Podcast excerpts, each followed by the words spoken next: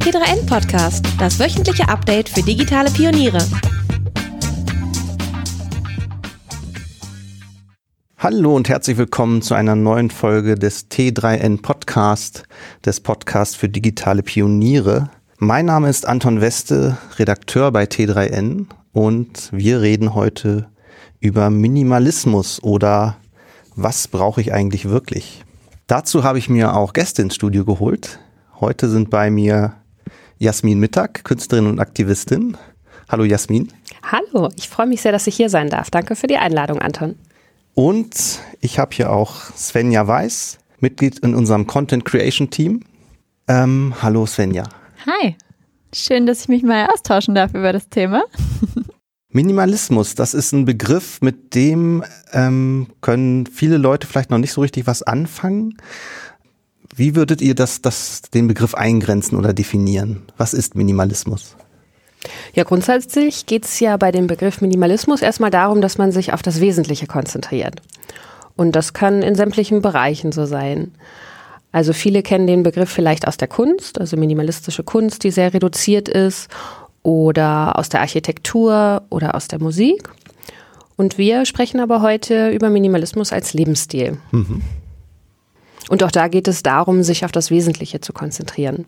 Und das Schöne ist, was wesentlich für einen ist, bestimmt ja jede Person selbst. Wie würdest du den Begriff fassen, Svenja?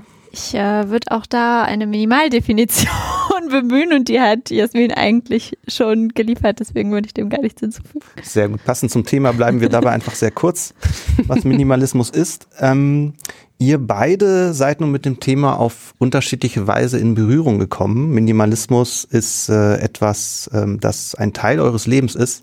Jasmin, ähm, erzähl doch mal kurz, was hast du mit Minimalismus zu tun und wie bist du dazu gekommen? Mhm.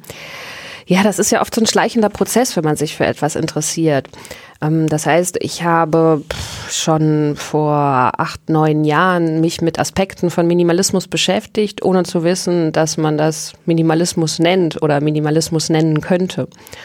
Das heißt, ich habe zum Beispiel einen Tauschmarkt organisiert, wo man neuwertige Sachen mitbringen kann oder selbstgemachte Sachen und habe dann mit Menschen aus meinem Freundeskreis erstmal getauscht und diesen Markt dann auch öffentlich gemacht.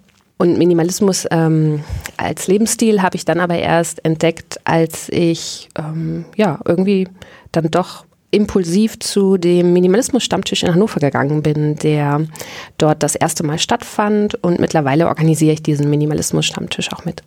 Mhm. Svenja, bei dir ist das so, dass wenn manchmal ähm, Freunde in deine Wohnung zu Besuch kommen, sagen sie, Mensch, bei euch halt es aber. Wie ist, ja. das, wie ist das bei dir? Wie bist du zum Minimalismus gekommen? Äh, das war auch ein etwas längerer, schleichender äh, Prozess. Also wenn man meine Eltern fragen würde, wie es in meinem Kinderzimmer, Jugendzimmer aussah, ähm, die Bilder sind nicht schön und ich bin froh, dass man sie hier nicht zeigen kann. Es war komplett vollgestopft mit allem Möglichen. Ich habe mein komplettes Taschengeld dafür draufgehen lassen, irgendwelche Truhen und Notizhefte und irgendwelche Deko-Gegenstände zu kaufen ohne Sinn und Verstand, äh, einfach um sie zu haben. Äh, verrottende Orangensaft äh, Flaschen unterm Bett äh, eingeschlossen, also Chaos pur. Genau, äh, als ich dann mit 17 ausgezogen bin äh, und danach noch x-fach umgezogen bin aufgrund von Studienortswechseln, habe ich gemerkt, dass das eigentlich eine ganz gute Sache ist, nicht so viel Zeug zu haben. Ähm, und als ich es dann auch äh, tatsächlich vollständig selbst finanzieren musste, ähm, so dass sich das so ein bisschen eingeschlichen hat.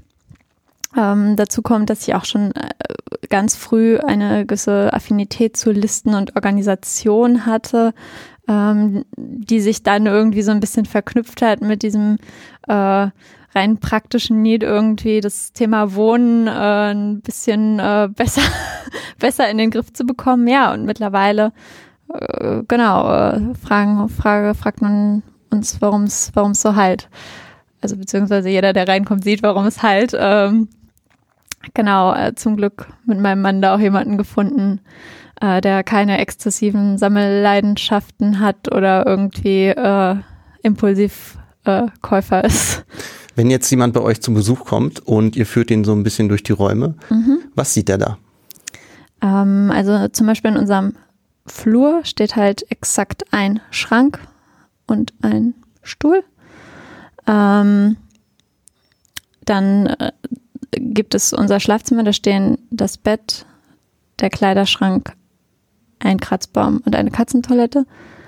Ähm, in unserem Wohnzimmer stehen halt ein Esstisch mit Stühlen, ein Sofa, ein Sofatisch, unsere Küchenzeile und ein Sideboard, jeweils mit quasi keiner Dekoration mhm. drauf. Also es gibt sowas wie Lampen, aber ähm, ansonsten steht da jetzt eigentlich kaum noch was rum. Genau. Und ähm, würdest du sagen, dass da auch äh, viel dazu gehört, dass ihr äh, viele Sachen einfach gut verbergen könnt, dass sie dann eben hinter Boards, hinter Schranktüren verschwinden? Oder würdest du auch sagen, ihr habt einfach wenig Sachen in der Wohnung? Das ist natürlich immer eine relative Aussage. Also wenn ich es mit meinem persönlichen Umfeld vergleiche, würde ich schon sagen, wir haben vergleichsweise wenig. Wenn man es mit jemandem äh, vergleicht, der irgendwie aus seiner Reisetasche leben könnte oder äh, Jasmin mit äh, deinem äh, Projekt, äh, wo, wo, du dich ja wirklich sehr stark äh, eingeschränkt hast, ähm, so, so extrem ist es nicht.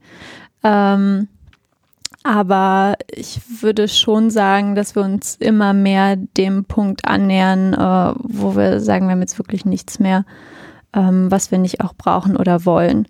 Also äh, wir haben zum Beispiel irgendwann festgestellt, dass wir in der Regel nicht mit mehr als vier Leuten essen und haben jetzt halt auch nur vier Teller. Also Spülmaschinen sei Dank. Äh, kann man die ja dann auch schnell wieder verfügbar machen. Aber also, ich weiß jetzt nicht, was ich machen würde, wenn ich zwölf, zwölf Personen auf einmal unterbringen äh, müsste. Aber auch dafür gibt es Lösungen. Also Bring Your Own Plate oder äh, Fingerfood. Fingerfood äh, sind da durchaus, durchaus Optionen. Also wenn man einfach merkt, dass man Dinge nicht regelmäßig benutzt, sie zu verbannen und sich dann einen Plan B zu überlegen, für den Fall, dass man sie dann punktuell doch mal gebrauchen könnte kein Ding der Unmöglich Unmöglichkeit aus meiner Sicht. Mhm. Du hast es eben schon kurz angesprochen. Ähm, Jasmin, du hast im vergangenen Jahr ein Projekt gestartet, einen Selbstversuch zum Thema Minimalismus. Der nannte sich 100 Tage, 100 Dinge. Und da hast du eben versucht, das Ganze mal so wirklich nahezu komplett durchzuziehen. ähm, du hattest am ersten Tag gestartet mit nur elf Gegenständen und dir dann an jedem Tag einen Gegenstand, den du zuvor aus deiner kompletten Einrichtung weggeräumt hast, einen Gegenstand aus dem Keller wieder hervorzuholen. Genau. Wie bist du auf die Idee gekommen? Ja, es gibt ja ähm, ein Vorbild, ein großes Vorbild, und zwar Petri Lokainen. Das ist ein Finne, der hat 2012, 2013 einen Selbstversuch gemacht. Und zwar über ein Jahr hinweg. Der hat tatsächlich alles aus seiner Wohnung verbannt in ein Self-Storage-Lager und sich dann erlaubt, äh, jeden Tag eine Sache zurückzuholen. Das hat er aber nicht gemacht über dieses Jahr hinweg. Also er brauchte weniger als 365 Tage. Auch mit dem Ziel, rauszufinden, was er denn wirklich benötigt und was ihm wirklich wichtig ist. Und diesen Film hatte ich als Inspiration im Hinterkopf. Es gibt ja mittlerweile auch den Film 100 Dinge von Florian David Fitz, auch in der Hauptrolle gemeinsam mit äh, Matthias Schweighöfer. Das ist eine deutsche Komödie, die diese Idee von Petri aufgreifen und ja, komödi kom komödiantisch verarbeiten. Diesen Film habe ich ein paar Mal gesehen, weil ich öfter an Unikinos eingeladen war, um eine Gesprächsrunde zu leiten.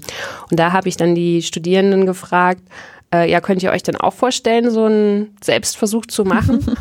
und habe mit denen darüber diskutiert und irgendwann dachte ich so, ja, kann ich mir das denn vorstellen? Und ganz ehrlich, ich habe schon länger in meinem Inneren mit dieser Idee geliebäugelt und dachte dann, als ich gezählt habe, wie viele Tage sind es noch bis Weihnachten und ich wollte gerne das 100 Tage vor Weihnachten starten, habe ich festgestellt, dass das ähm, übernächste Woche ist und dann habe ich ganz schnell all meine Sachen zusammengeräumt und in den Keller gebracht, bis auf die Möbel allerdings. Das heißt, ich war nicht ganz so streng wie mhm. meine Vorbilder um eben auch funktionieren zu können um, und um es auch recht praktikabel zu halten, weil ich das ja nebenbei gemacht habe.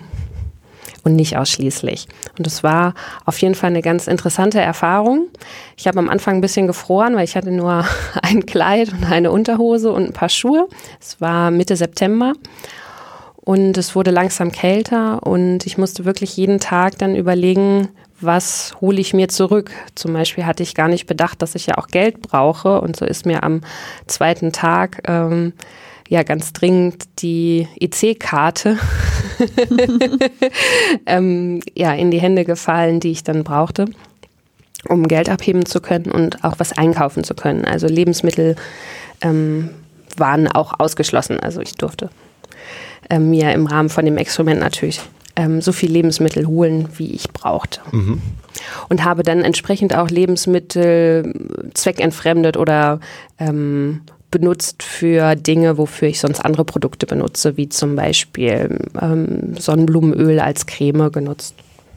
Ja, das, das Spannende fand ich jetzt tatsächlich dann auch den, den harten Cut sozusagen am ersten Tag, mhm. wo du am wenigsten zur Verfügung hast. Mhm. Du hast dir selbst auferlegt, du startest mit elf Dingen nur. Mhm. Ähm, Wohnung äh, quasi leer, eben bis auf die Möbel, wobei du hast, glaube ich, dein, äh, gesagt, dein, dein Bett und deine Schlafmöglichkeit, die ist noch so existent. Du musst also nicht nackt in einen Mantel gehüllt auf dem Boden liegen, wie äh, dein Vorbild aus Finnland. ähm, aber äh, lass uns da doch mal, mal so ein bisschen anschaulicher einsteigen. Wie war das so an diesem ersten Tag? Du hast alles weggeräumt, ähm, hast deine elf Dinge, von denen du schon gerade einige aufgezählt hast.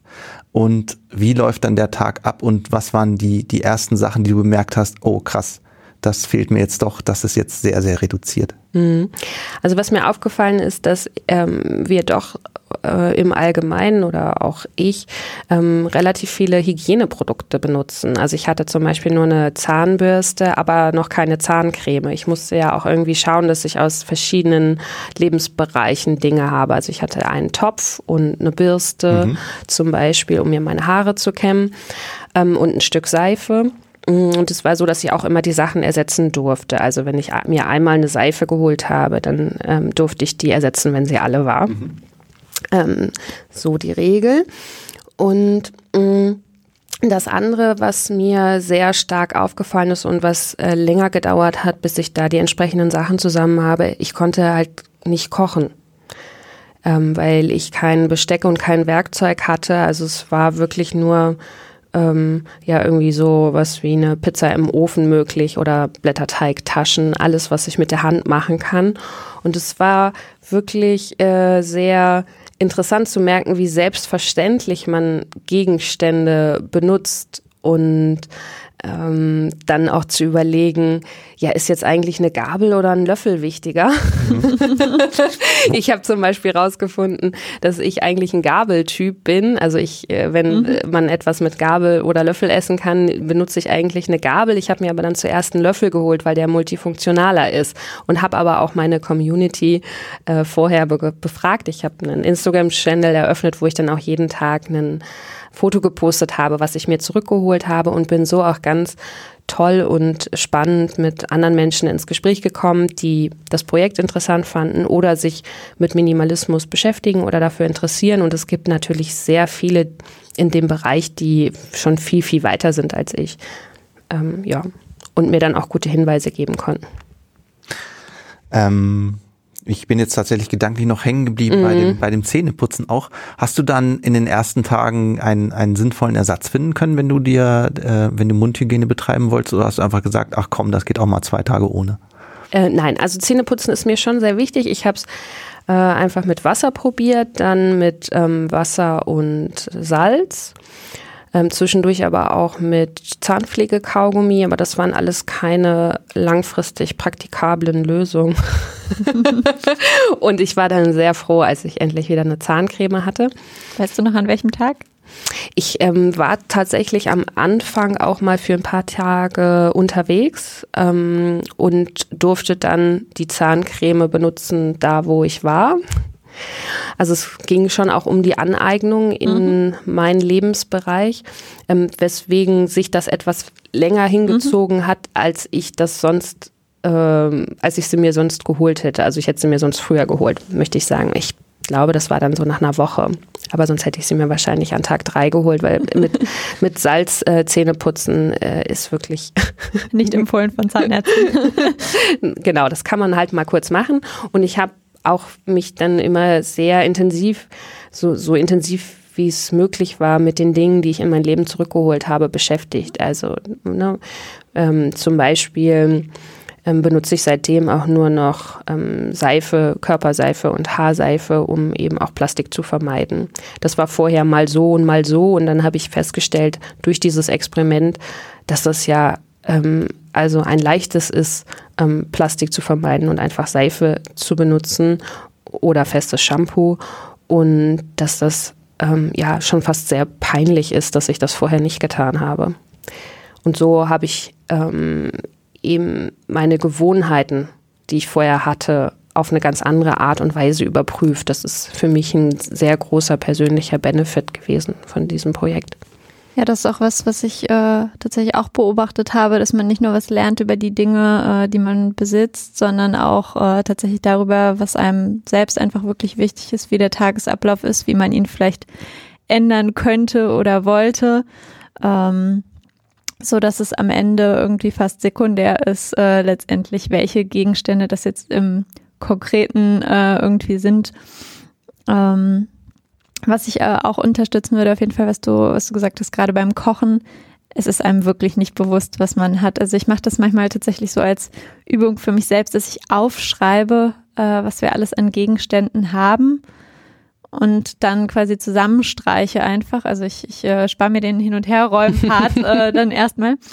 Aber äh, da, da bin ich dann auch äh, ganz oft an dem Punkt, wo ich denke, ja, Pizzaschneider, keine Ahnung, benutze ich relativ regelmäßig, aber ein Messer wird es jetzt theoretisch auch tun.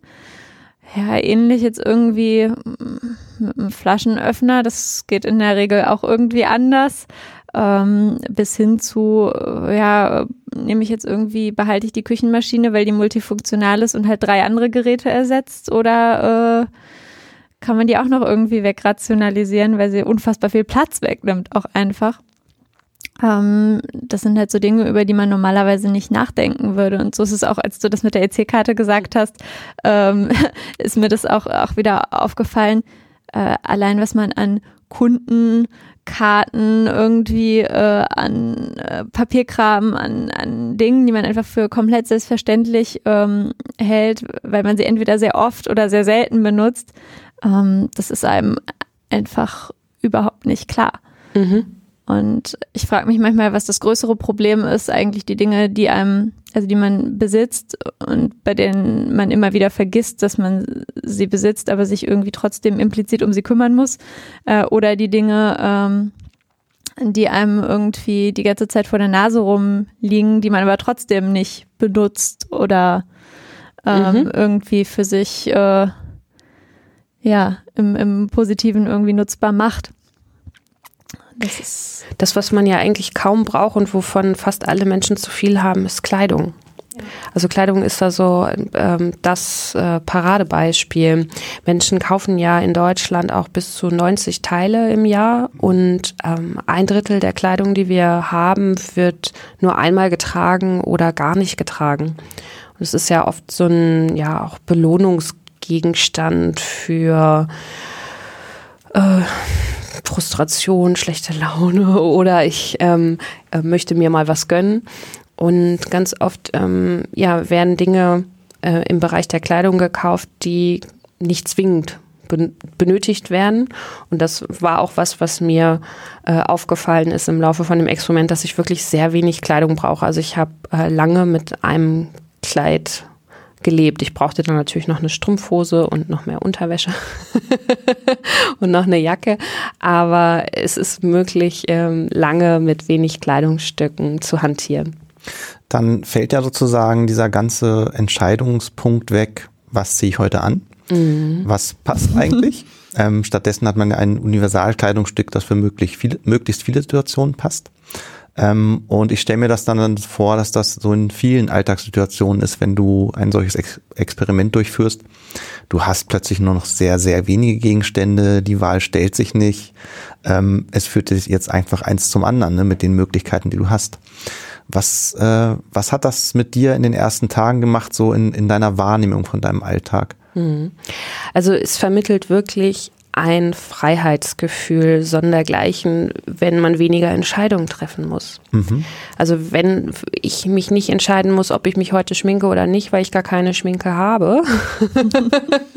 Und ähm, wenn ich mich auch nicht entscheiden kann, was ich anziehe, weil ich eben nur ein Outfit habe dann fallen schon mal äh, eine ganze Reihe von Entscheidungen weg, wenn ich morgens aufstehe. Das ist ja auch ein Grund, warum ähm, Menschen wie Steve Jobs oder Mark Zuckerberg immer eine ähnliche Garderobe haben, ähm, weil sie sagen, wir haben so viele andere Entscheidungen zu treffen. Oder auch Barack Obama ähm, und ich möchte meine Kapazität und meine Energie für Entscheidungsprozesse nicht dafür hergeben, dass ich überlege, was ich anziehe. Und so ähm, kann Minimalismus helfen, ähm, ja auch ganz, ähm, ganz äh, starke Entscheidungen zu treffen, bei denen man bleibt und die einen insofern bereichern, dass ganz viel ähm, wegfällt und ich mich auf das konzentriere, wofür ich mich einmal entschieden habe, weil ich herausgefunden habe, dass das das Beste für mich ist.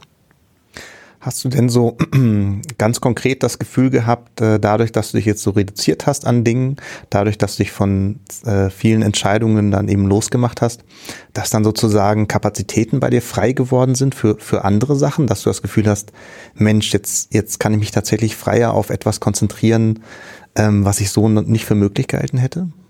An sich auf jeden Fall. Ähm, wir haben natürlich vor allem auch mehr, mehr, mehr Zeit und mehr Ressourcen. Also ich sprach ja gerade schon auch von, von Energie. Ich habe natürlich auch relativ viel Energie darauf verwendet, im Laufe dieser 100 Tage mich mit diesem Experiment und mit mir selber und mit den Dingen, die ich wieder in mein Leben zurückhole, zu beschäftigen. Also wie ich schon angedeutet habe, ich habe jeden Tag ein Foto gemacht und auch mit meiner Community kommuniziert. Dadurch sind natürlich ähm, wieder Ressourcen dann auch für dieses Thema sozusagen draufgegangen, wobei mich das sehr inspiriert und motiviert hat, ähm, dann auch dabei zu bleiben. Und das ist einfach schön für mich, weil ich jetzt auch ähm, ja das Gefühl habe, dass ich langfristig ähm, sehr davon profitiere, weil ich dadurch ähm, einiges für mich rausgefunden habe. Ich kann auch ganz praktisch sagen, also wenn man weniger Zeug hat, das Putzen geht auf jeden Fall schneller. Ähm, das Bügeln geht schneller, ähm, sofern man überhaupt Dinge hat, die gebügelt werden müssen. Äh, das äh, habe ich tatsächlich äh, für mich noch nicht so umsetzen können, weil ich durchaus ein Fan von Blusen bin, aber ähm, genau, theoretisch gibt's da echt äh, auch bei den unliebsamen Tätigkeiten, so die man meist neben Arbeit, äh, Freizeitdingen, äh, die einen dann vielleicht äh, eher hochziehen, ähm, als irgendwie bügeln oder Staubwischen. Ähm, entlasten, also die einen entlasten und eben dafür Freiräume schaffen können. Ja, also ich habe zum Beispiel mal in einer Etage äh, von einem ähm, Zweifamilienhaus gewohnt und da gab es relativ viel zu putzen. Jetzt ähm, wohne ich in einer Einzimmerwohnung und es ist herrlich. also ähm, das ist etwas, was natürlich auch, also wenn wir halt nicht so viel besitzen, dann führt das natürlich auch dazu, dass wir weniger Platz brauchen. Und wenn wir weniger Platz brauchen, ähm, ist auch die Frage, wie kann mein Wohnraum aussehen? Habe ich einfach auch große leere Räume oder möchte ich mich verkleinern?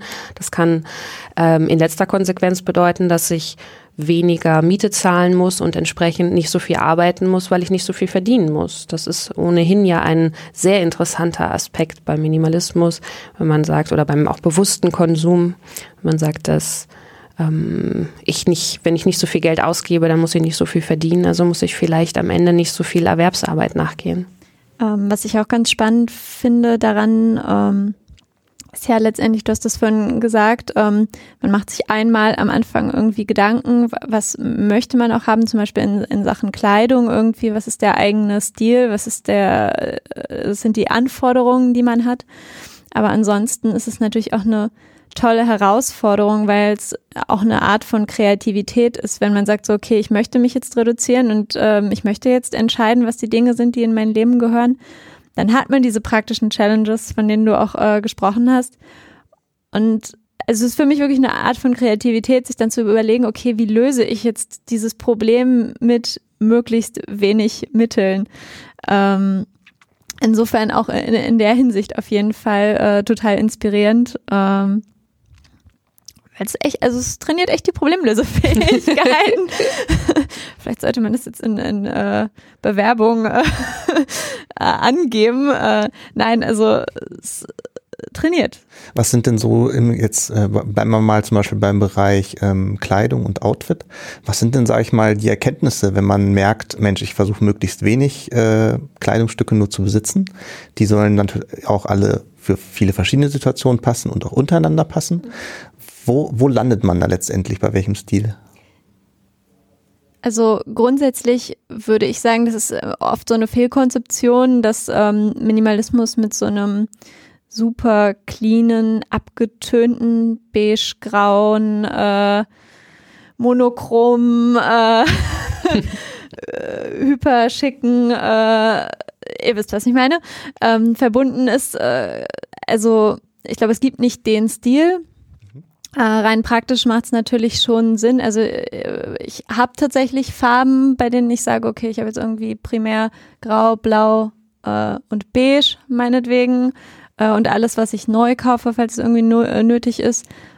Wobei ich sagen muss, dass ich bei Kleidung nicht furchtbar streng mit mir bin, ähm, muss eigentlich diese Farbe haben, weil sonst irgendwann der Punkt kommt, wo ich denke, ja, okay, das passt jetzt hier irgendwie nicht mehr rein oder ich kann es nur mit einer sehr begrenzten Anzahl von anderen Teilen wieder kombinieren. Ähm, aber klar, wenn man grundsätzlich äh, irgendwie bunt mag äh, und äh, da ein gutes Händchen für hat, irgendwie die Dinge miteinander zu kombinieren, dann äh, zwingt einen jetzt keiner irgendwie äh, darauf zu verzichten. Also es ist ja generell alles eine freiwillige Sache und jeder reduziert sich halt so weit, wie er, äh, wie es ihm gut tut.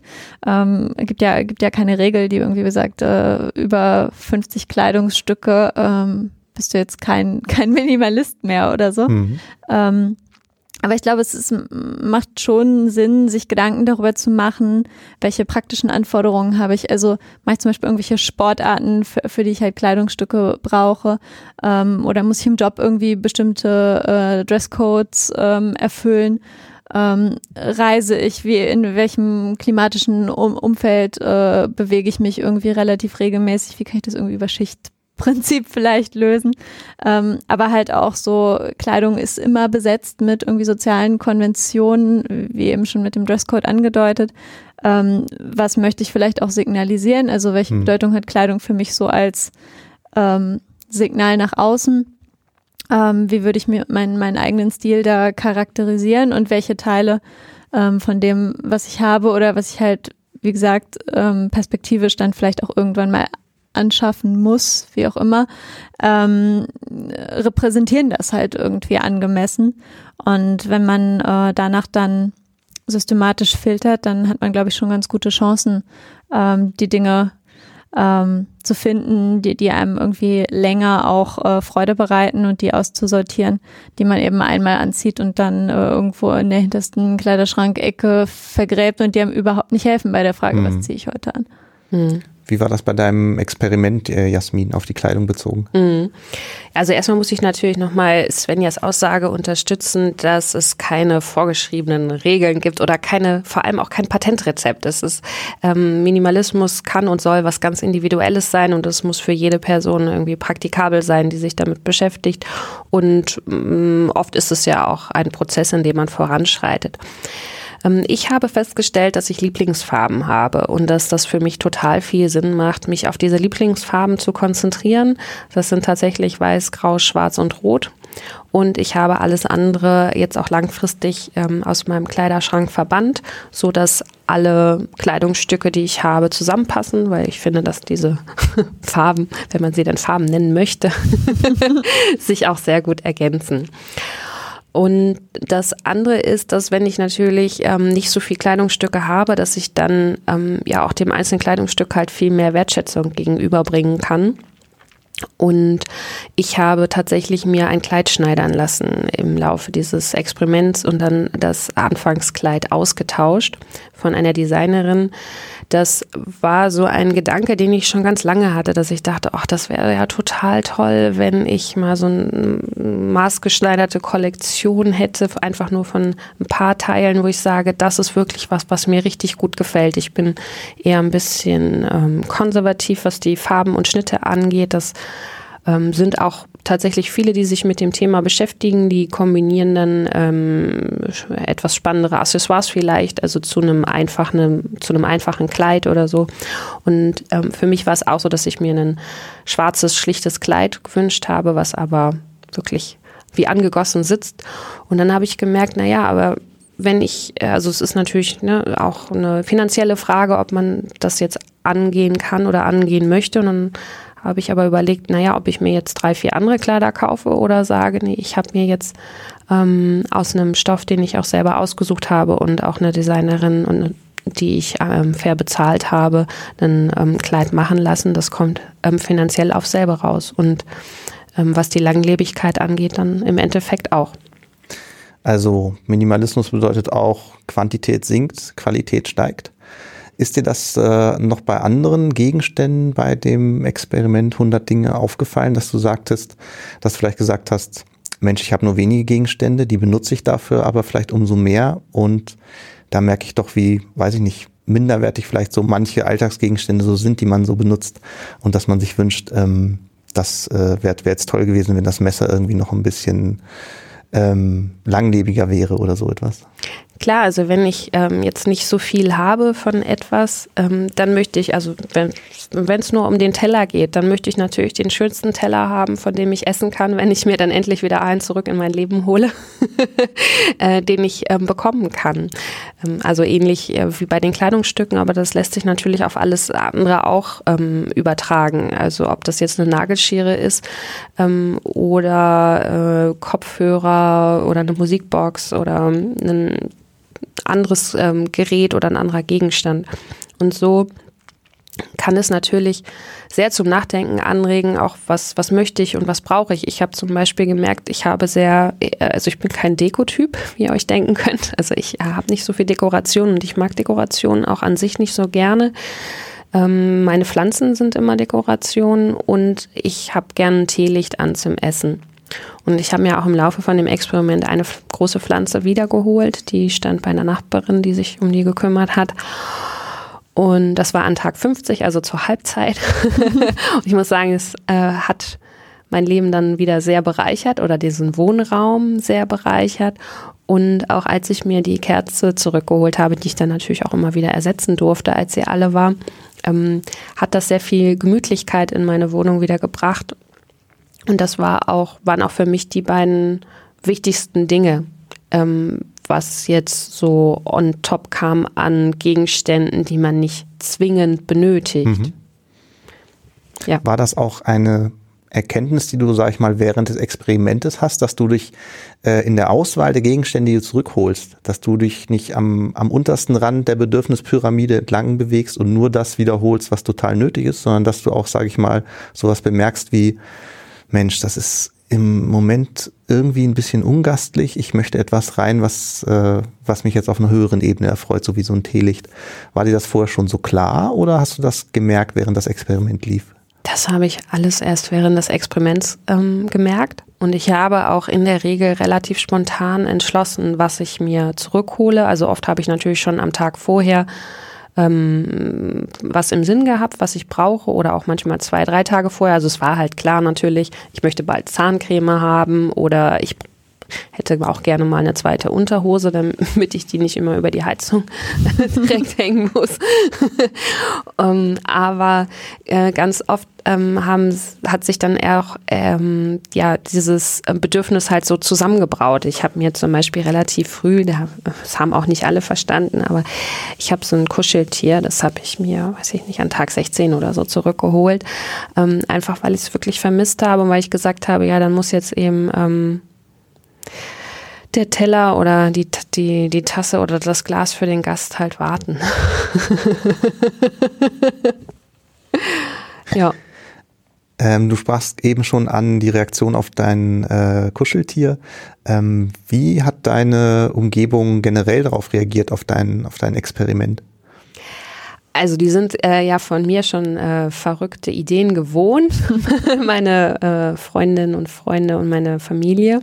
Und die fanden das also en gros erstmal recht spannend. Also ich habe sehr viele positive und interessierte ähm, Reaktionen bekommen. Natürlich auch ein bisschen Unverständnis. Also es gab auch eine Freundin, die hat gesagt, ja, ich weiß gar nicht, warum du das da jetzt machst, aber sei ja auch mal dahingestellt. so, und dann haben wir uns irgendwie dann doch über was anderes unterhalten. Und ansonsten habe ich äh, viel Unterstützung bekommen. Das ist natürlich auch was, wenn man nicht viel hat, dann ähm, kommt man auch mit Menschen anders in Kontakt. Das war ja jetzt bei mir ganz offensichtlich keine langfristige Notsituation. Ähm, das heißt, ich hatte sozusagen das Privileg, dass dann die Menschen auch sehr äh, verständnisvoll und freundlich und offen und interessiert ähm, damit umgegangen sind, mhm. in meinem Umfeld sind. Also zum Beispiel hat eine Freundin äh, Pflanzen von mir genommen oder wenn, also ich habe auch mit mehreren Freundinnen von einem Teller gegessen oder wir haben immer die Gabel getauscht, äh, wenn wir bei mir waren und ähm, äh, als ich dann schon ein paar Sachen hatte und ein paar Kleinigkeiten machen konnte. Oder eine Freundin hat Oliven im Glas mitgebracht und so, was man halt mit der Hand essen kann. Also die fanden das ähm, ähm, zum großen Teil alles spannend und interess interessant und haben mich unterstützt auf jeden Fall. Svenja, wie ist das, wenn man das nicht nur für einen Zeitraum wie 100 Tage lebt, einen solchen Minimalismus, sondern permanent das im Alltag verwurzelt hat? Ähm, Stößt man da auch dann bei Freunden, die zu Besuch kommen, auf Irritation und Unverständnis oder ist das meistens eher Interesse? Also ich habe es ja bisher, bisher noch geschafft, äh, jedem, jedem seinen Teller äh, zu geben. Insofern gab es da noch keine äh, großen, großen Überraschungsmomente. Ähm, also ich glaube, das soziale Umfeld wächst da auch irgendwie rein. Ähm, tatsächlich, also mein Mann und ich sagen auch immer eigentlich irgendwie die, der Platz, den wir in unserer Wohnung haben, das hast du ja auch gesagt, je weniger man hat, äh, das, desto weniger Platz benötigt man eigentlich auch. Wir sagen immer, wir haben ähm, einen relativ großen Flur und ein relativ großes Bad und eigentlich auch die beiden Zimmer sind irgendwie größer, als sie sein müssten. Ähm, und wir sagen eigentlich immer, das kommt uns wie Verschwendung vor. Und also überhaupt dieses Konzept von Wohn- und Schlafzimmer äh, zu trennen, weil man ist ja eh immer nur in dem einen Raum. Also in, in, in, der Regel sind wir im gleichen Raum und der andere steht dann eben komplett leer. Ähm, wenn man das irgendwie lange genug, äh, wenn man da lange genug drüber nachdenkt, findet man das völlig absurd. Also äh, da, da denkt man dann irgendwie in Japan, wo es ganz äh, üblich ist, so multifunktionale Räume zu haben, das ergibt total Sinn. Ähm, und ähm, Deswegen haben wir auch immer mal wieder überlegt, ob man äh, sich irgendwie noch deutlich weiter verkleinert. Also wir haben zu zweit jetzt irgendwie knapp 60 Quadratmeter, sagen aber, also wenn wir irgendwie eine schöne Wohnung finden würden mit 40, äh, wäre das wirklich kein Problem. Also mit Haustieren ist natürlich dann nochmal schwierig, ähm, weil die da vielleicht nicht so viel Verständnis für haben. Aber ähm, grundsätzlich ähm, wäre wär das für uns absolut denkbar und ähm, da kriegt man dann ganz oft gespiegelt so, das haltet ihr nicht aus, äh, also äh, das, das ist keine dauerhafte Lösung. Mhm. Ähm, man braucht ja ähm, dieses oder jenes, aber das kommt halt oft auch tatsächlich von Menschen, die zum Beispiel in Einfamilienhäusern einfach groß geworden sind und es tatsächlich nicht anders ähm, kennen und es einfach für gegeben hinnehmen, äh, dass man Platz hat, den man nicht nutzt oder halt nur sehr sporadisch nutzt. Und ähm, das ist tatsächlich was, was man ähm, auch schlecht einfach so theoretisch argumentieren kann. Also ähm, solange man, also selbst wenn man es dann umgesetzt hat, äh, kann man ganz oft beteuern, dass es wirklich gut so ist, wie es ist, aber ähm, dem Gesprächsverhalten fehlt dann manchmal schon so, so der Glaube. Also die denken dann oft, man würde das jetzt irgendwie beschönigen, ähm, um da irgendwie einen Punkt zu machen, aber äh, ja, da kann man immer nur sagen, probiert's halt aus. Äh. ja. Ja, das, was ich auch äh, oft gehört habe, ist, oh, das könnte ich nicht. Mhm. Ähm, und ähm, da schwang äh, also auch oft mit so, als wenn ich jetzt die Erwartungshaltung hätte, dass die anderen Menschen das auch machen, aber darum geht es mir ja gar nicht.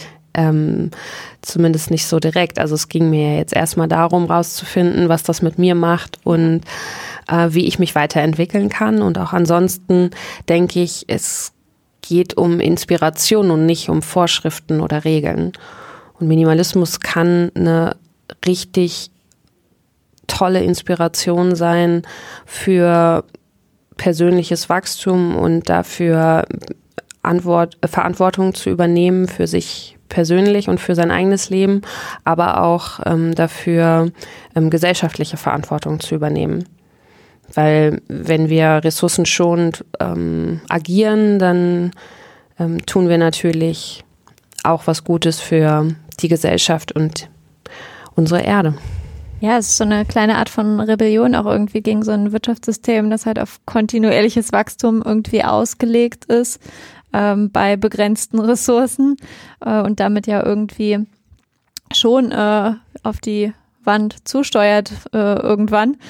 Ähm, von gesellschaftlichen Problemen wie irgendwie Wohnungsnot ähm, und äh, allem, was damit äh, dann zusammenhängt, äh, ganz zu schweigen. Also ähm, ich äh, glaube tatsächlich unter Gemeinschaftsaspekten so ähm, kann Minimalismus eigentlich nur Vorteile haben, solange es halt wirklich, wie du gesagt hast, äh, jeder für sich erstmal so als freiwillige ähm, als freiwilliges Experiment macht und niemand sich jetzt irgendwie genötigt fühlt, auf, auf irgendwas zu verzichten. Das ist, das ist, glaube ich, auch ein Punkt äh, in der Wahrnehmung, der irgendwie schwierig ist, weil der Fokus ganz oft auf diesem etwas entbehren oder verzichten liegt und weniger auf dem das äh, Wertschätzen, äh, was man hat, ähm, was eigentlich schade ist, weil das äh, finde ich der viel schönere äh, Teil des Ganzen ist. Ich weiß nicht, wie deine Wahrnehmung da war, aber du hast ja ähm, durch, dadurch, dass du dich auch sehr äh, intensiv mit den Gegenständen beschäftigt hast,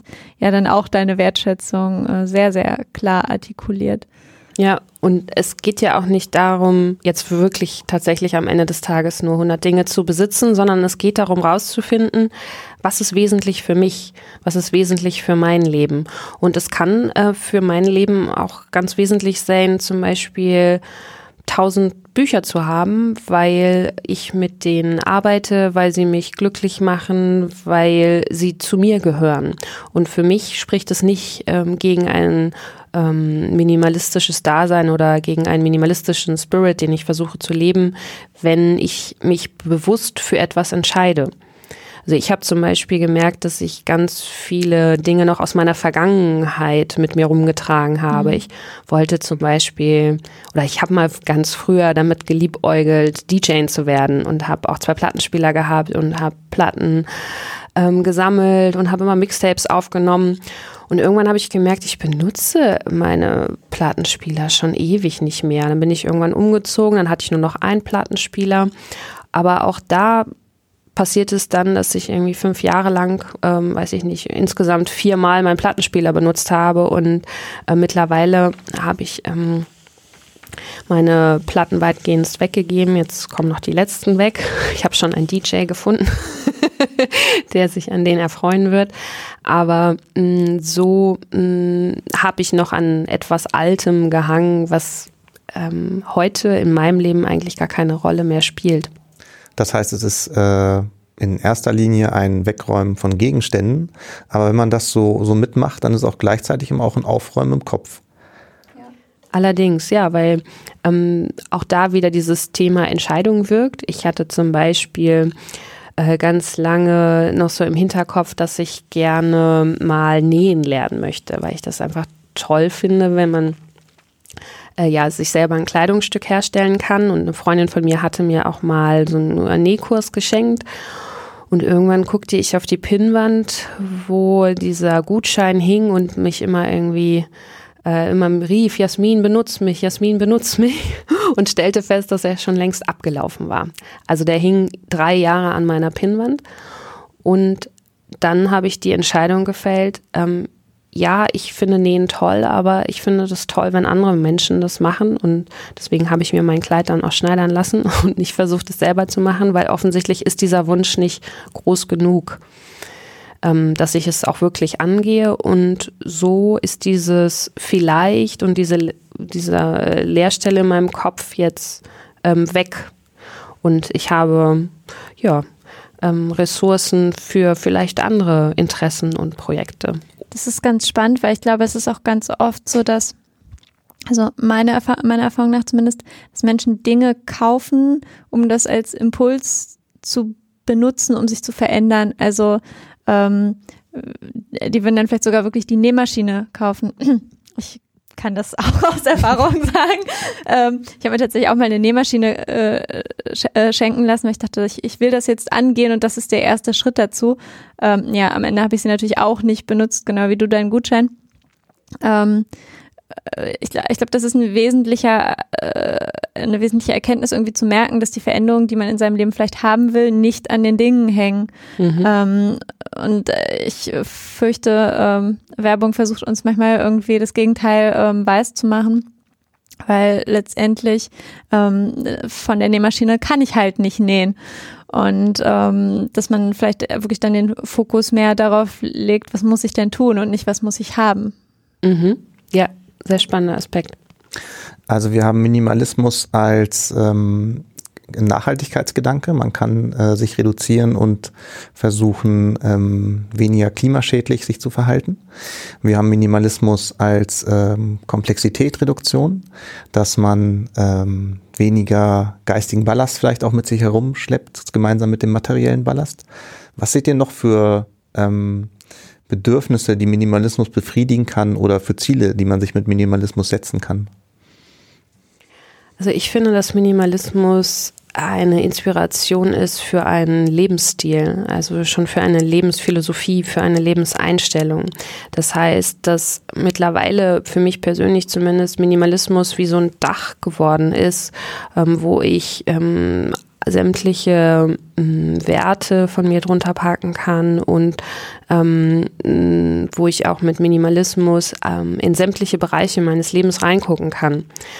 Äh, nehmen wir zum Beispiel mal den Bereich Ernährung. Das ist auch was, womit viele ähm, Minimalistinnen und Minimalisten sich beschäftigen. Ich versuche auch ähm, hauptsächlich vegan zu leben. Ähm, so reduziert es auch mein CO2-Fußabdruck. Ich gehe davon aus, dass ich mich dadurch auch gesünder ernähre, zumindest wenn man den Studien Glauben schenken darf. Und gleichzeitig habe ich aber auch diesen Effekt, wenn ich in den Supermarkt gehe, mich interessiert ganz viel nicht ich gehe zur Obst- und Gemüsetheke und es gibt ein paar Produkte ähm, im Kühlregal, die ich ähm, verwende und komme so auch wieder viel stärker in Kontakt mit dem selber Kochen, weil ich weniger Fertigprodukte benutze, weil die meisten eben nicht ähm, tierleidfrei hergestellt werden. So, also um nur mal so ein Feld aufzumachen. Aber das kann sich ähm, auch auf den Bereich Finanzen, ähm, auswirken, die Beschäftigung mit Minimalismus oder aber auch mit der Frage, mit was möchte ich meine Zeit ähm, verbringen, was möchte ich arbeiten und vor allem auch mit wem. Genau, also mit welchen Menschen möchte ich mich umgeben. Und viele, die sich mit dem Thema beschäftigen, sagen auch, ich habe mich vielleicht auch bewusst von gewissen Kontakten verabschiedet, weil ich gemerkt habe, dass ähm, das keine erfüllende Beziehung war. Hm keine erfüllende zwischenmenschliche Beziehung zum Beispiel. Kann ich absolut äh, zustimmen. Also ähm, das ist witzig, dass du diese Supermarkt-Erfahrung äh, benennst, weil Anton äh, und ich ein kurzes Vorgespräch zu diesem äh, Podcast hatten und ich ihm erzählt habe, wie absurd ich es mittlerweile finde, wenn ich im Supermarkt 47 äh, Sorten Erdbeermarmelade sehe. Ähm, genau, also äh, man fängt an, Dinge einfach anders wahrzunehmen und genauer zu untersuchen ähm, und lernt einfach dabei sehr viel über sich, aber auch ähm, darüber, wie äh, andere Menschen irgendwie die, äh, die Welt wahrnehmen und ihre Prioritäten setzen. Ähm, und auch welchem, also glaubt man zumindest, ähm, welche, welche Mechanismen einfach so in unserer äh, Gesellschaft irgendwie wirken. Also ich glaube, man ist einfach hochgradig äh, sensibilisiert. Ähm, zum Thema Komplexität reduzieren vielleicht nochmal ähm, als Ergänzung, ähm, nicht nur äh, im Hinblick auf Entscheidungen, ähm, die einem leichter gemacht werden, sondern auch, ich glaube, was unsere ähm, gerade so, so die junge Generation irgendwie bewegt, ist auch, ähm, wir sind ja so einer Aufmerksamkeitsökonomie irgendwie ausgesetzt. Ähm, und wenn man einfach von nicht so vielen Dingen umgeben ist, die äh, schreien, hier, äh, kümmere dich um mich, äh, beachte mich, kam man wirklich besser zur Ruhe. Also hm.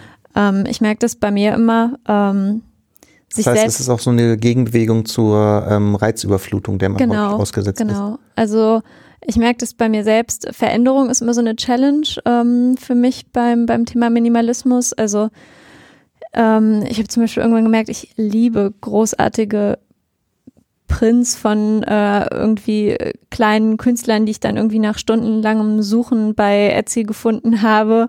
Ähm, und kaufe die tatsächlich auch einfach manchmal gern, um den Künstlern irgendwie deren zu unterstützen. Und weil ich irgendwie denke so, hey, das Motiv drückt genau das aus, was ich cool finde, ähm, kaufe sie dann, habe sie irgendwie bei uns ins, ins Wohnzimmer ähm, gehängt und dann merke ich, ich finde die wirklich schön und sie bereichern mein Leben auch.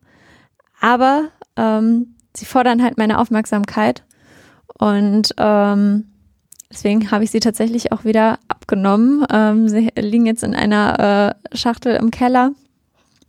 Und ich bin mir sicher, ich werde sie irgendwann auch wieder aufhängen und wieder abhängen.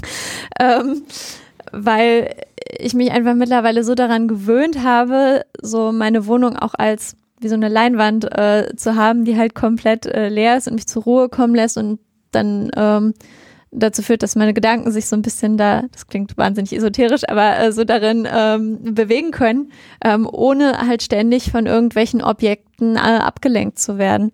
Und deswegen sind dann selbst die äh, liebgewonnenen äh, Drucke eben wieder äh, in, die, in die Kiste gewandert, obwohl sie eigentlich ein schöner Ausdruck eigentlich meiner persönlichen, also weil zum Teil auch irgendwie feministische Motive oder so äh, drauf sind. Ähm, wo ich eigentlich gedacht habe, so ja, okay, das drückt genau das aus, was ich denke oder äh, richtig finde oder so, aber ja. Hast du das ähnlich erlebt, Jasmin, so diese Wirkung des, des leeren Raums? Mhm.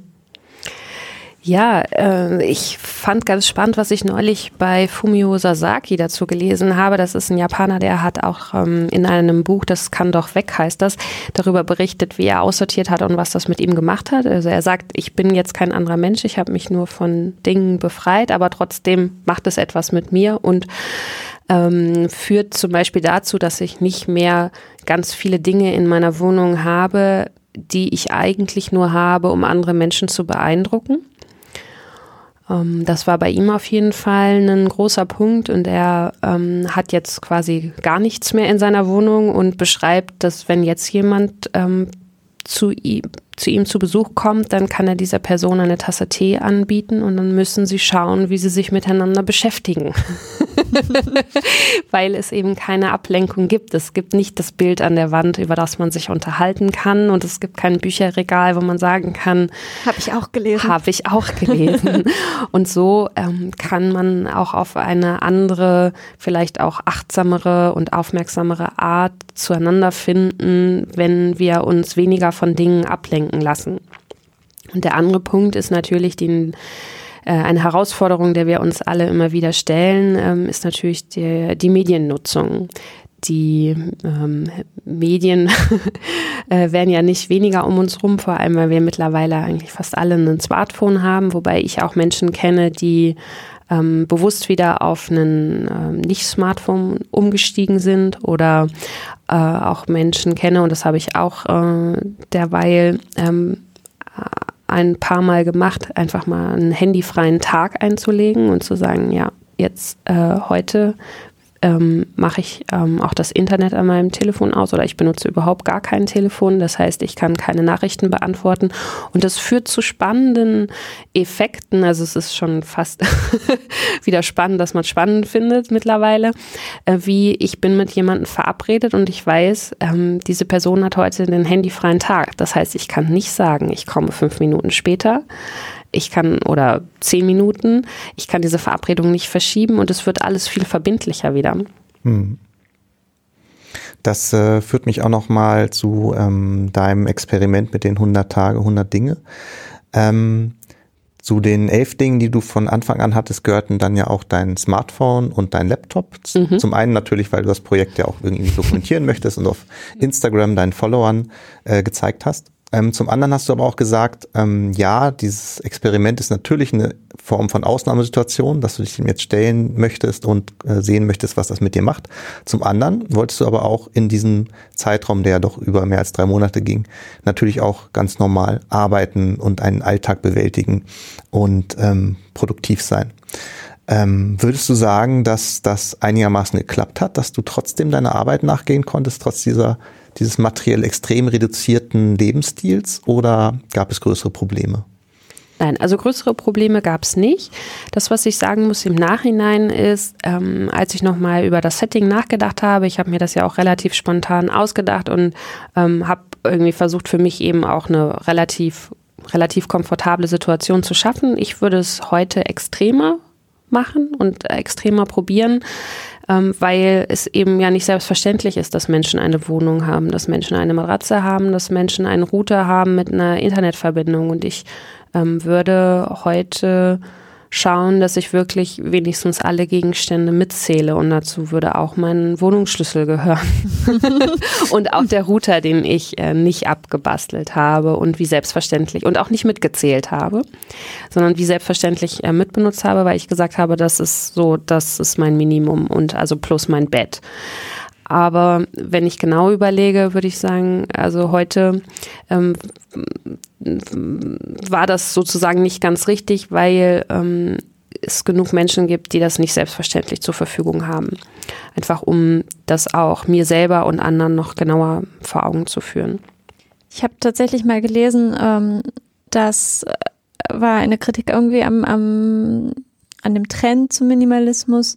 Ähm, dass es so eine fast zynische ähm, Ausdrucksform von, von Privilegiertheit äh, sei, ähm, die äh, quasi zur, also wo, wo man zur Schau stellt, ähm, dass man selbst ja die Wahl hätte, mhm. ähm, so wenige ähm, Dinge ähm, zu besitzen.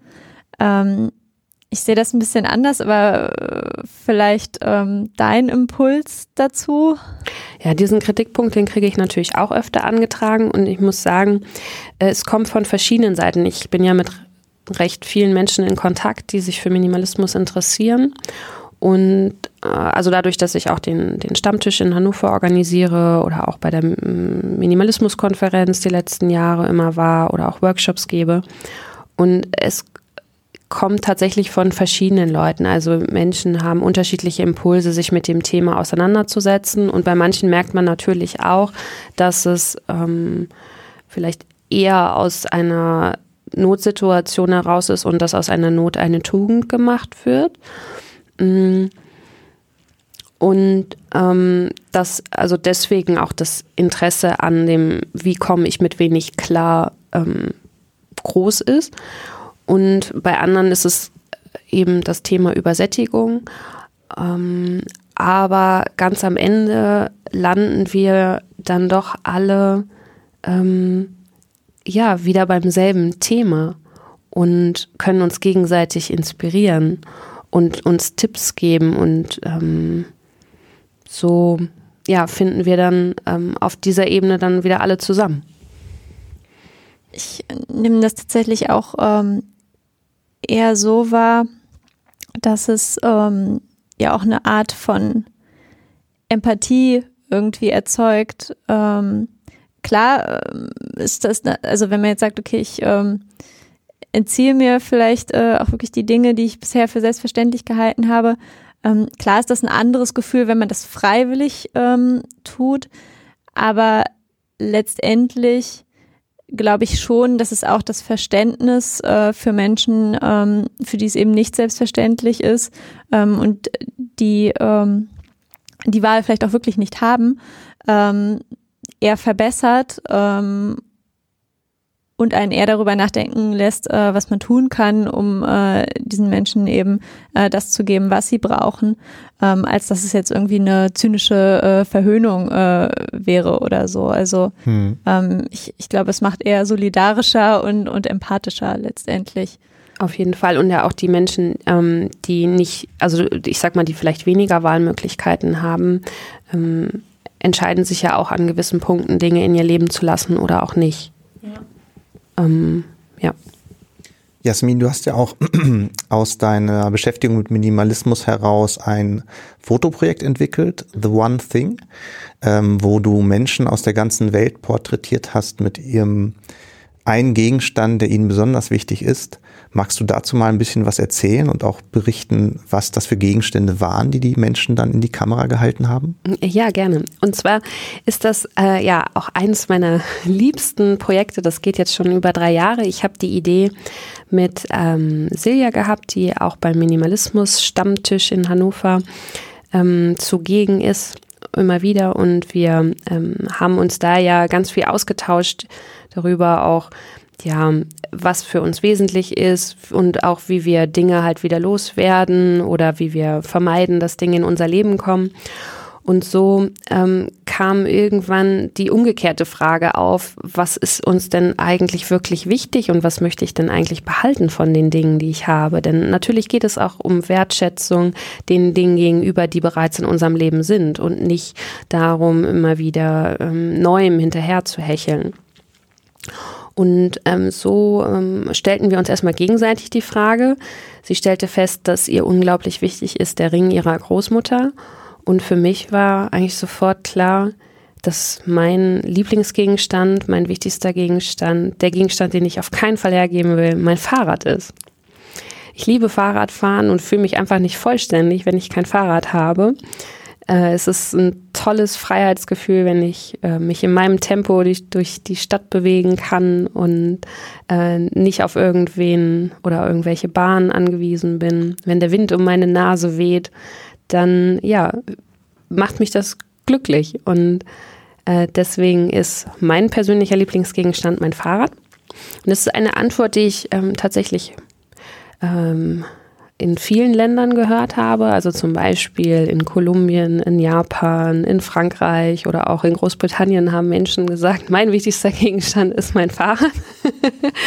und einige davon habe ich auch fotografiert, aber ich habe natürlich vor allem auch nach einer Vielfalt gesucht. Sehr viele Gegenstände, die Menschen als ihren persönlichen wichtigsten Gegenstand bezeichnen, haben was mit Schreiben oder Lesen zu tun. Mhm. Also ich habe sehr viele so persönliche Notizbücher oder Tagebücher oder ein, so ein Reisetagebuch zum Beispiel gezeigt bekommen oder besondere Stifte wie Füller, Lesezeichen. Ähm, eine ganz tolle Idee fand ich auch äh, von einer von hier aus dem hannoverschen Kreis äh, vom Minimalismus Stammtisch, die hat gesagt, ihr Büchereiausweis ist ihr wichtigster Smart. Gegenstand. Und natürlich ist auch der E-Book-Reader dabei. Am spektakulärsten waren äh, für mich die Begegnungen in Japan mit Menschen. Da war ich etwas länger unterwegs und ja, habe auch versucht, Menschen unterschiedlichen Couleurs zu finden, die aber natürlich mit dem Thema Nachhaltigkeit und bewussten Konsum was anfangen können. Und äh, dort ähm, ja, ist mir ein älterer Herr begegnet in einem Seniorenheim, äh, den ich interviewen durfte und fotografieren durfte für mein Projekt. Und der hat mir ähm, einen Gedenkteller gezeigt, den er selber gemacht hat. Also er selber war früher Kinderarzt und töpferte schon seit Jahrzehnten. Der ähm, war letztes Jahr, als ich ihn getroffen habe, 93 und diesen Gedenkteller hat er selber getöpfert vor vier Jahren. Und da ist so ein ganz äh, schönes Bild drauf von einer Buddha-Statue, die für Jenseits steht. Und in dem Interview stellte sich dann heraus, dass er in diesem Teller die, ein, ein Teil der Asche von seiner verstorbenen Frau verarbeitet hat. Ähm, das war erstmal spektakulär und ähm, auch sehr interessant, wie er damit umgegangen ist, weil er meinte, er guckt halt jeden Tag diesen Teller an und denkt an seine verstorbene Frau und ist nicht traurig, sondern sehr dankbar für die schöne Zeit, die sie gemeinsam hatten. Und ähm, ja, so spiegelt auch ganz oft der Gegenstand, den Menschen präsentieren im Rahmen von dem Projekt, ähm, entweder etwas sehr Persönliches wieder oder aber auch ähm, was Kulturelles, weil zum Beispiel gibt es in Japan keine Friedhofspflicht, weswegen das mhm. überhaupt möglich war, die Asche in diesem selbstgetöpferten Teller ähm, überhaupt zu verarbeiten. Soll ich noch mehr Beispiele nennen? Ich würde gerne wissen, was Antons Gegenstand ist. Ich habe mir tatsächlich kurz Gedanken drüber gemacht und ähm, das erste, worauf ich gekommen bin, wäre meine Brille, weil ich stark kurzsichtig bin und ähm, ohne die Brille tatsächlich gar nichts sehe. Also ähm, nur sehr verschwommen die Umgebung wahrnehme und äh, mein wichtigstes Sinnesorgan äh, zu behalten, das, das hilft mir natürlich mit der Brille. Nehmen wir das mal weg, diese, diese Sehhilfe, dann ähm, ist vielleicht ein bisschen geschummelt, ist es letztlich mein privater Laptop. Was natürlich ein Multifunktionswerkzeug ist, ähm, digital für alles Mögliche zu verwenden ist. Ähm, aber sehr stark verbinde ich damit auch, was zu deinen anderen Beispielen passt, Jasmin, ähm, meine Möglichkeit, mich schreiberisch auszudrücken, mhm. meine Texte zu schreiben. Ähm, und das ist mir ein wichtiger Teil in meinem Leben. Ja. Mhm. Wie ist es bei dir, Svenja? Ja, ich äh, habe tatsächlich gerade schlucken müssen bei der Brille, weil äh, bei, bei, mir ist es ähnlich. Äh, hatte die aber komplett vergessen. Ähm, ich, man kann ja auch lasern lassen zur Not. Ähm, mein Gegenstand wäre tatsächlich die äh, Kamera, äh, weil ich liebe, irgendwie Momente, die ich genossen habe, auch, auch noch festzuhalten. Seien es jetzt irgendwie äh, wenn ich beim Wandern irgendwie mitten in der Landschaft stehe und denke, okay, so diesen Sonnenuntergang, das, das musst du irgendwie festhalten. Äh, Seien es irgendwie, keine Ahnung, Momente im Freundeskreis oder so. Ähm, aber ich glaube, es ist natürlich dann nicht diese eine Kamera. Also äh, würde die jetzt in, in würde meine Wohnung irgendwie brennen und ähm, ich müsste sie ersetzen, wäre es jetzt auch kein Problem. Da ist ein, nicht so, Speicherkarten sind natürlich ein Problem, fällt mir gerade auf, weil die Bilder machen und sie dann nirgendwo mehr haben und es kann nur eine Karte in der, ha, schwierig. ähm, ja, genau, aber also die, die, die Kamera äh, wäre es dann, wär's dann wohl. Mhm. Habe ich auch schon mehrmals gehört. Für viele Menschen ist es dann auch, ja, eine Kamera. Also Minimalismus ähm, kann auf viele Weise einen Reiz ausüben, dass man das vielleicht auch mal probieren möchte und sehen kann, äh, wie verträgt sich das eigentlich mit meinem Alltag, was lerne ich dabei. Wenn jetzt, ihr habt jetzt auf verschiedene Art und Weise Minimalismus, Minimalismus kennengelernt, ähm, wenn jetzt auf euch Leute zukommen und sagen, das will ich auch mal ausprobieren. Mhm. Wie fange ich da am besten an? Was, was habt ihr für Ratschläge? Also das allererste und der allererste und wichtigste Ratschlag ist, stopp den Konsum jetzt. also, nein, schau einfach, also pass auf, was du in dein Leben neu lässt.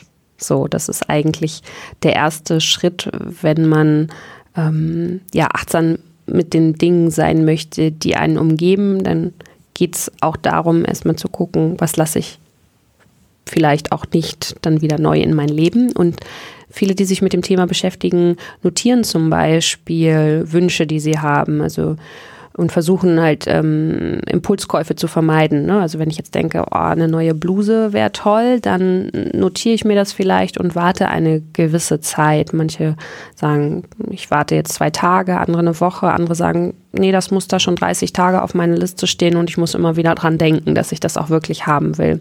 Das kann zum Beispiel auch sowas wie eine Nähmaschine sein. Na, das mache ich tatsächlich auch. Also ich äh, habe so eine Kaufliste. Also ich habe mir gesagt, irgendwie ich kaufe zum Beispiel an Kleidungsstücken äh, maximal eins pro Monat irgendwie neu. Ähm, klappt nicht immer, aber wenn, dann muss es von der Liste sein. Also ähm, einfach auch, um zu vermeiden, dass man irgendwas kauft, ähm, was einem irgendwann nicht mehr gefällt oder was man nicht braucht. Und ähm, diese Art des Kuratierens äh, funktioniert wirklich sehr, sehr gut. Mhm. Viele machen das ja auch so, dass sie sagen, wenn ein neues Teil in mein Leben kommt, dann muss aber auch mindestens ein Teil gehen. Ähm, so dass also wenigstens das, was da ist, schon mal nicht mehr wird.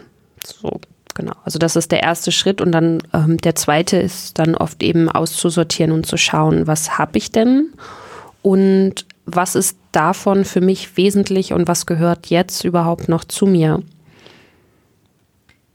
Genau, also es äh, gibt da dann immer so den Ratschlag, den ich zumindest schon öfter ähm, auch gelesen habe. Also ich habe mich da ganz lange nicht theoretisch mit ähm, beschäftigt.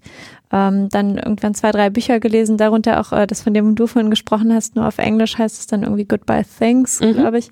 Ähm, äh, in einem anderen äh, in The Joy of Less heißt es, glaube ich, ähm, äh, wird beispielsweise empfohlen, dass man äh, die Dinge darauf prüft, ob sie irgendwie nützlich, äh, nützlich sind, schön sind oder einen emotionalen Wert ähm, für einen haben und äh, sich dann tatsächlich auch ganz, ganz kritisch zu fragen, okay, äh, die Vase ist jetzt wirklich schön, es ist, äh, ist mir eine Freude, sie anzugucken, das bereichert mein Leben, aber bringt es mir etwas, wenn sie in der letzten Ecke vom Schrank versteckt ist? Ähm, also kann ich in meinem Alltag die Dinge auch wirklich so einsetzen, ähm, dass ich so davon profitiere, wie es eigentlich gedacht ist. Ähm, und ich glaube, das ist ein ganz guter, ganz guter Rat eigentlich. Mhm. Weil, ähm, ja, also klar macht einem Surfen vielleicht Spaß, aber wenn das Surfbrett äh, äh, so, so lange im Keller steht, dass es ähm, quasi durchgerottet ist, dann ähm, ist es trotzdem vergebens irgendwie. Deswegen sich da immer wieder zu hinterfragen ähm, und auch, auch wirklich nicht aufzuhören damit. Also äh, ich würde sagen, es ist kein Prozess, den man jemals irgendwie abschließt so. Ähm, das, also für mich fühlt sich das gut an, wenn man irgendwie auch das Gefühl hat, dass man die Kontrolle über, über sein Leben irgendwie so zurückgewinnt. Mhm. Also du meinst, äh, wenn du dich oder von Sachen befreist, dann hat das für dich auch was, was äh, dich erfüllt, weil du dich so fühlst, als wenn du die Kontrolle genau. über dein Leben hast. Ja. Also mhm. zu wissen, was man hat, diese Inventur zu machen, von mhm. der du zum Beispiel gesprochen hast. Ähm, das äh, gibt einem schon so, so ein bisschen Peace of Mind einfach. Ähm, weil es ist ja eigentlich auch bei vielen Dingen so, wenn man genau hinguckt, muss man, wenn man sie wirklich erhalten will, sich ja auch drum kümmern. Also ähm, das unterschätzt man manchmal irgendwie bei den ganzen Dingen, die dann vielleicht in irgendwelchen Kellern, Speisekammern oder sonst wo lagern, ähm, dass wenn sie da zu lange liegen, ähm, sie dann vielleicht auch irgendwann mal Reparatur, reparaturbedürftig werden, obwohl man keinen Nutzen daraus gezogen hat ähm, oder irgendwie in anderer, anderer Art und Weise irgendwie Wartung, Wartung brauchen. Ähm, und das ist halt auch eine Form von Verantwortung, ähm, die man da übernimmt. Und je weniger man davon hat, äh, desto mehr Freiraum gibt es dann für andere Dinge ja. oder Tätigkeiten. Mittlerweile gibt es ja auch ähm, oder ist ja auch dieses sogenannte Desk Cleaning ähm, im Gespräch, wo es auch darum geht, ähm, zu schauen, was möchte ich eigentlich hinterlassen auf dieser Welt ähm, und ähm, belaste ich zum Beispiel nicht einfach nur meine Nachfahren, wenn ich Sachen anhäufe, die ich gar nicht selber benutze, brauche mhm. und die überhaupt gar nicht mehr gut in Schuss sind und einfach nur gesammelt und gesammelt werden. Finde ich auch ganz spannend.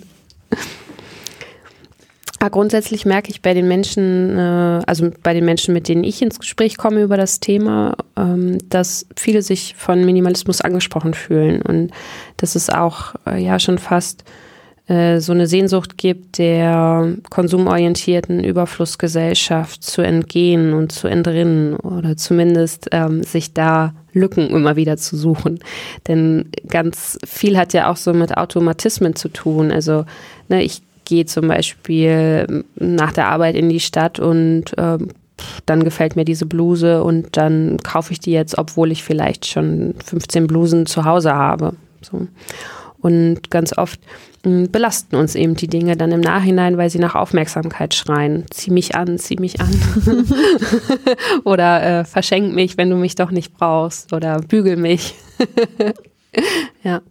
Also man kann ganz einfach aus seinem Alltag heraus starten und ein bisschen bewusster beim Erwerb von Dingen darauf achten, sich nicht unnötiges Zeug reinzuholen oder aber was man schon hat, so ein bisschen auszusortieren. Jasmin, würdest du, nachdem du äh, dein ja etwas radikaleres Experiment hattest, würdest du auch anderen Personen raten, das vielleicht mal zu machen für die oder so ähnlich zu machen für eben das, den, den maximalen Effekt, sozusagen, Mensch, nimm doch mal dein ganzes Zeug, pack es irgendwo hinweg und mach dann eine Positivliste, leb dein Leben und hol dir wirklich nur genau das zurück, was du gerade brauchst. Und dann stellst du fest, was die Essenz ist. Mhm. Also das kann eine Methode sein, wenn das etwas für einen ist. Ich äh, sage ja immer, es gibt kein Patentrezept und wir müssen alle rausfinden, was passt wirklich zu mir, was ist für mich praktikabel und ähm, ja, was funktioniert jetzt vielleicht auch in diesem Moment für mich. Also ich habe schon super viele verschiedene Sachen ausprobiert. Es gibt zum Beispiel so 30-Tage-Challenges, wo man am ersten Tag eine Sache aussortiert, am zweiten zwei, am dritten drei. Und da habe ich mit einer Frau zusammengearbeitet, die ich im Internet kennengelernt habe und wir haben uns immer Fotos geschickt von dem, was wir aussortiert haben. Das hat in diesem Moment gut funktioniert.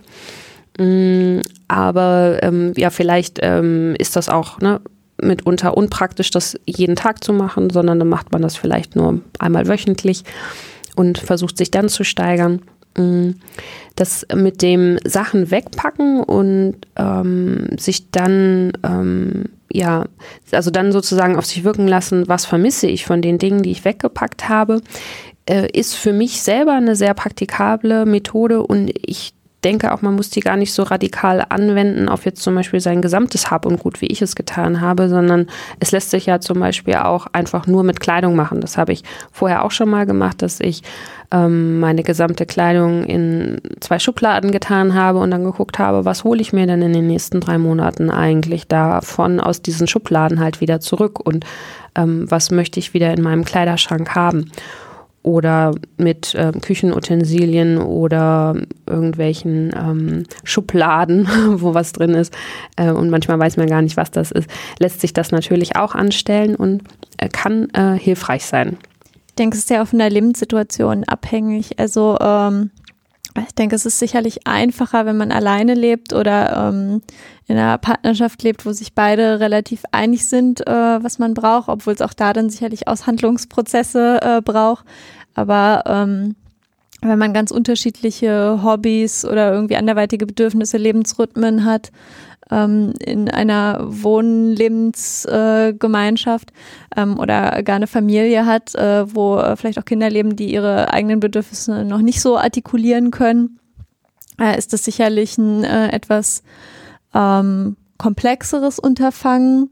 Ähm, ich würde aber trotzdem sagen, dass niemand Angst vor dem Projekt haben muss. Also ich, ich glaube, ähm, neben dieser Sehnsucht, die du angesprochen hast, gibt es auch manchmal so dieses Momentum von Überforderung oder Angst vor Überforderung, ähm, von Schmerz des Loslassens. Ähm, ich denke, in aller Regel, wenn man sich diesen Druck rausnimmt, äh, da gleich unfassbar radikal zu sein ähm, und äh, eben sich auch immer wieder vor Augen führt, dass es eben keine harten äh, Teilebegrenzung oder irgendwas gibt, äh, keine, keine Definition, der man jetzt irgendwie ähm, Genüge tun müsste und dass man sich eigentlich eher vor sich selbst erklärt, als anderen gegenüber rechtfertigen muss, ähm, nimmt das schon mal eine Menge Druck raus. Ähm, und klar, also ich äh, würde auch sagen, äh, so ein, so, sich so ein Cut zu setzen und sagen, okay, jetzt äh, stoppe ich erstmal den Konsum, ähm, damit man einfach in Ruhe auch diese Inventur machen kann, ist super sinnvoll. Ähm, aber ich glaube, man muss da auch ein bisschen gnädig sein dann im Laufe des Prozesses mit sich selbst. Ähm, das ist so ein bisschen wie wenn man seine Ernährung umstellt, ähm, zum Beispiel eben zu einer veganen Ernährung und sagt, okay, ich kann auf alles verzichten außer Käse dann verzichtet man vielleicht lieber äh, erstmal auf alles außer Käse, ähm, statt dass man dann am Ende doch irgendwie an der Wursttheke steht, mhm. ähm, weil man irgendwie die ganze Zeit nur mit sich selbst kämpft.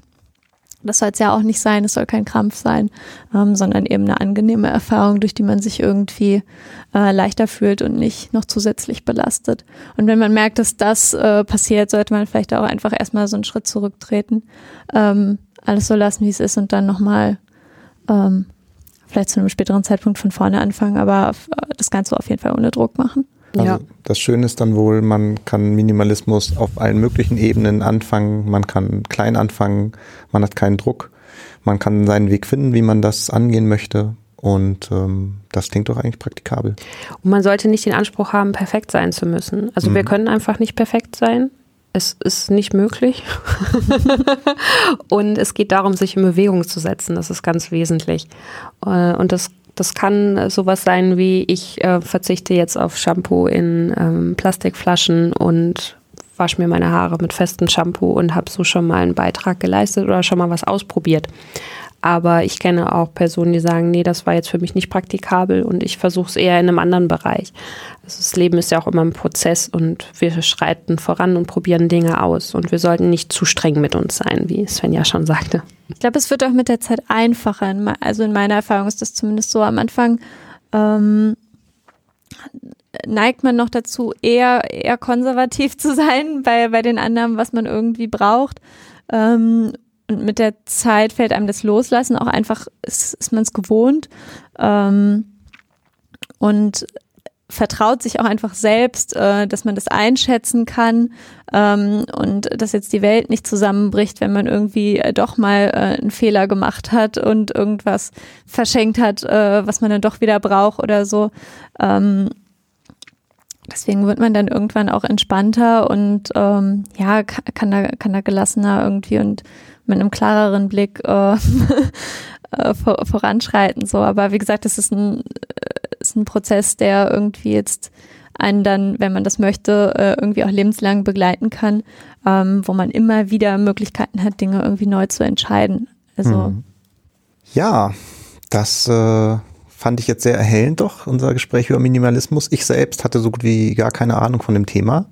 Ähm, Ihr habt mich hier mitgenommen auf eine, eine kleine Reise der Reduktion an Dingen und auch der ähm, Inspiration und Ordnung, die es im Kopf schafft. Danke dafür. Ähm, Jasmin Mittag, wo kann man dich denn demnächst lesen oder hören und noch mehr von dir mitbekommen? Also man findet mich im Internet unter jasminmittag.de oder meine minimalistischen Aktivitäten unter minimalismus.jetzt. Wunderbar. Dann bedanke ich mich. Svenja Weiß, Jasmin Mittag. Vielen Dank für das Gespräch. Herzlichen Dank. Es hat sehr viel Spaß gemacht und war mal wieder inspirierend. und wir verabschieden uns von dieser Stelle. Tschüss. Tschüss. Tschüss.